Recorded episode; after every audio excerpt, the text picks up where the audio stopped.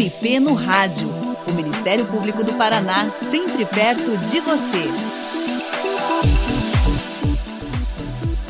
O MP no Rádio trata nesta edição do problema da violência doméstica contra a mulher, especialmente quanto aos pedidos de medida protetiva. A nossa entrevistada é a promotora de justiça Mariana Andreola de Carvalho Silva, do Ministério Público do Paraná. Doutora Mariana, segundo o último Anuário Brasileiro de Segurança Pública, apesar de o índice geral de feminicídios ter caído um pouco, foi uma queda de 3,8% entre 2020 e 2021, houve uma alta em todos os demais indicadores relacionados à violência contra as mulheres, como, por exemplo, os registros de agressão, ameaças e violência sexual, entre outros. E mesmo com essa queda, ainda foram 2.695 feminicídios nesses dois anos. São quase quatro mulheres mortas por dia. Doutora, por que, que o Brasil ainda é um país tão violento para as mulheres nesse contexto da violência? Violência familiar?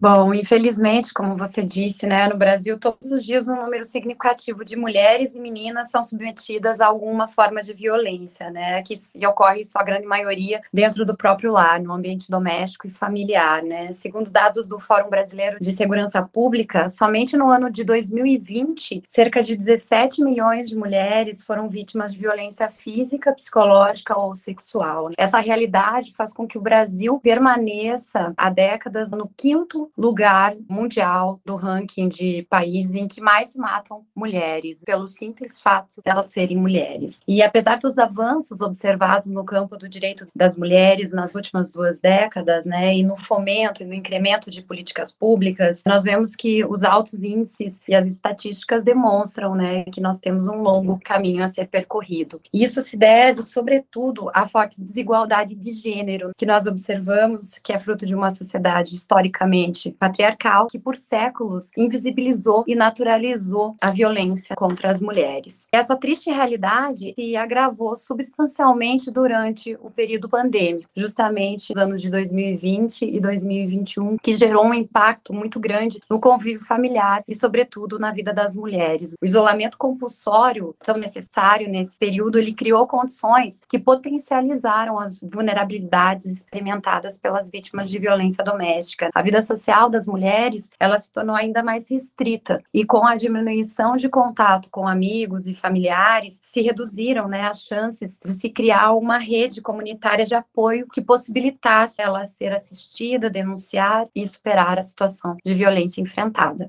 Doutora, quando uma mulher é vítima de violência doméstica, o que é que ela deve fazer? Qual é o passo a passo para registrar esse crime, as providências que ela deve tomar? Primeiramente, é importante estabelecer em que momento essa violência, esse crime ocorreu. Se esse crime estiver ocorrendo logo após a sua prática, a vítima deve acionar imediatamente o serviço de emergência, o 190, e acionar a polícia militar. Mas existem casos em que a violência já ocorreu há alguns dias, há alguns meses. Nesse caso, a vítima deve se dirigir a uma delegacia, que pode ser uma delegacia comum ou uma delegacia especializada, a Delegacia da Mulher, como existe aqui em Curitiba, né? Não são todos os centros, todos os municípios que contêm essa delegacia especializada da mulher. Nesse caso, ela deve fazer o registro junto à autoridade policial. Ela também pode, vendo qualquer empecilho de se dirigir até a autoridade policial, procurar diretamente o Ministério Público também para comunicar a ocorrência do crime, né? O Ministério Público vai orientá-la, vai registrar e vai encaminhar ela até a delegacia de polícia para que ela faça o registro dessa comunicação desse crime. Mas a gente sabe também que há casos em que a mulher não quer procurar a autoridade policial, ela não quer ir até uma delegacia, ela está com medo, fragilizada. Nesse caso, ela também pode procurar os serviços especializados de orientação jurídica e assistência psicológica com centros especializados de atendimento à mulher ou assistência social do seu município. Também ela pode, nos casos mais graves, emergenciais, ela pode procurar diretamente o hospital público ou privado ou a unidade de saúde e lá ela deve comunicar que ela foi vítima de violência doméstica, porque tanto o hospital público quanto privado, eles são obrigados a comunicar à autoridade policial no prazo de 24 horas, porque se trata de uma notificação compulsória. É importante também mencionar que quando a gente fala em violência no ambiente doméstico e familiar, nós não estamos tratando apenas de violência física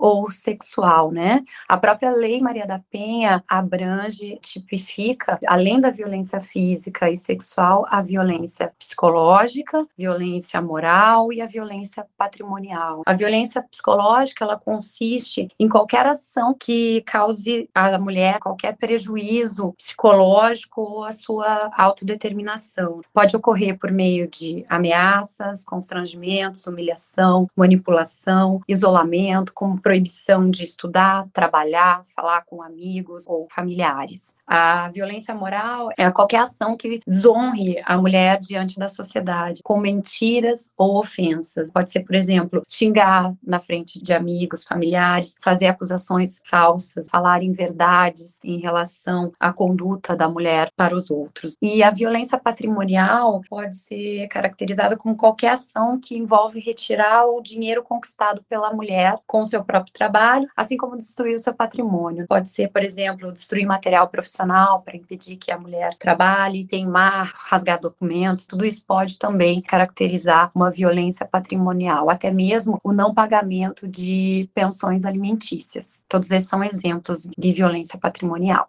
Doutora Mariana, o que, que é a medida protetiva? Como ela funciona? Quando e como a mulher deve pedir? O que, que ela busca garantir?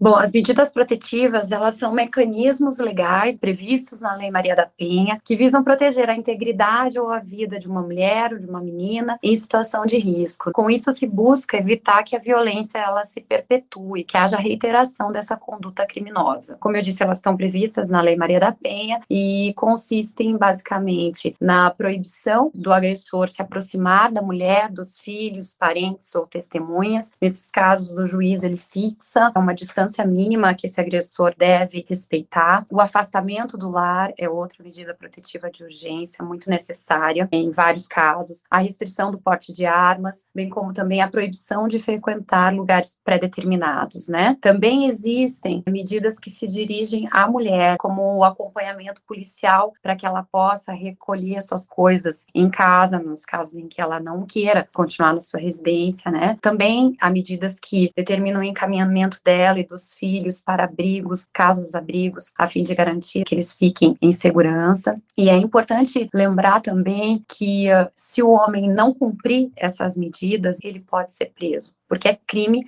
o descumprimento dessas medidas protetivas. E outra informação bastante relevante é que a mulher não precisa estar acompanhada de advogado para requerer uma medida protetiva. Ela pode se dirigir a qualquer delegacia de polícia ou ao próprio Ministério Público ou ao qualquer serviço especializado e solicitar as medidas protetivas sozinha. Todos aqueles casos em que eu mencionei anteriormente, em que é lavrado auto de prisão prisão em flagrante do agressor, nesse momento em que a vítima é ouvida na delegacia, o delegado, a autoridade policial, sempre oportuniza à vítima a possibilidade de pedir medidas protetivas de urgência. Também quando ela vai fazer o registro de qualquer violência que possa ter ocorrido com ela, a autoridade policial também questiona se ela quer requerer medidas protetivas de urgência. É importante dizer também que as medidas protetivas elas podem podem ser requeridas a qualquer tempo e elas não exigem que haja o registro de um crime. Doutora, a senhora que está acostumada a lidar com esses casos, a medida protetiva já é um caso extremo, quando a violência chega a esse ponto de afastar o agressor da vítima. Mas existe um ciclo de violência que começa com agressão verbal, uma agressão leve. Como é que isso se dá? Por que é importante a mulher se libertar desse ciclo repetitivo? Porque a tendência é que simples agressões verbais se intensifiquem, né? Os estudiosos já identificaram claro que a violência no âmbito familiar tende a obedecer a um ciclo que começa com uma fase de tensão, em que o agressor se irrita por situações insignificantes, que começa a constranger, humilhar, e após vem uma segunda fase em que ocorrem os atos de violência, em que a gente diz que é um momento de explosão e que ele parte então para violência física, sexual, psicológica, moral, todas essas violências que eu já discriminei. E logo após pode vir, se a vítima não consegue quebrar esse ciclo, denunciar, pedir ajuda, vem a fase do arrependimento, também conhecida como fase da lua de mel. E essa fase, o agressor normalmente demonstra arrependimento e tenta reconciliação. Então, logo acabe essa fase, volta o momento de tensão e os atos de violência tendem a se repetir. Por isso que é tão importante que na primeira agressão a vítima já procure ajuda. Mas nós sabemos que esse ciclo ele é muito difícil de ser rompido se essa mulher não tiver um apoio de uma rede de proteção. É impressionante, o ciclo vai se repetindo e como tem a lua de mel, a reconciliação, a mulher acaba aceitando e aquilo volta e volta. Então ela precisa perceber que esse ciclo tem que ser rompido, não é? Doutora, por que que sempre aparecem notícias de uma mulher que foi morta mesmo tendo medida protetiva contra o agressor?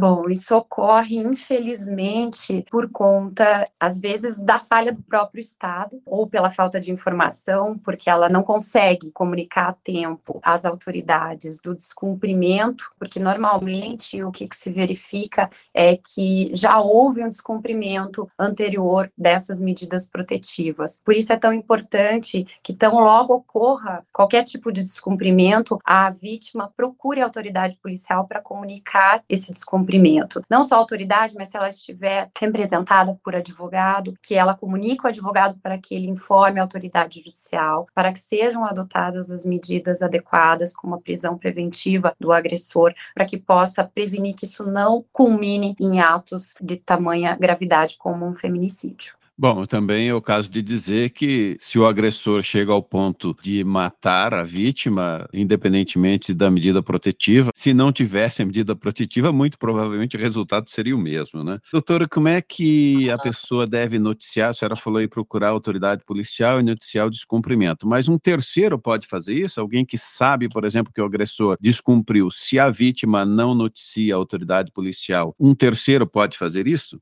Claro, qualquer pessoa pode fazer a comunicação, inclusive anonimamente. É muito importante que familiares, testemunhas, qualquer pessoa que constate que está havendo um descumprimento, denuncie, procure a autoridade policial e registre o descumprimento dessa medida protetiva, justamente para salvaguardar essa vítima que está em situação de risco. Existe algum contato, algum telefone onde possa ser feita essa denúncia, inclusive de forma anônima, se for o caso? Sim, existem diversos meios, né? A pessoa pode ligar para atendimento à mulher o 180, que é disponibilizado pelo governo federal, ele, ele funciona 24 horas, assim como o número 181, Disque Denúncias, né? Ofertado pela Polícia Civil aqui no estado do Paraná. Todas essas denúncias podem ser feitas de forma anônima também a, a ouvidoria da mulher por meio de e-mails, né, que as pessoas podem comunicar essas violações.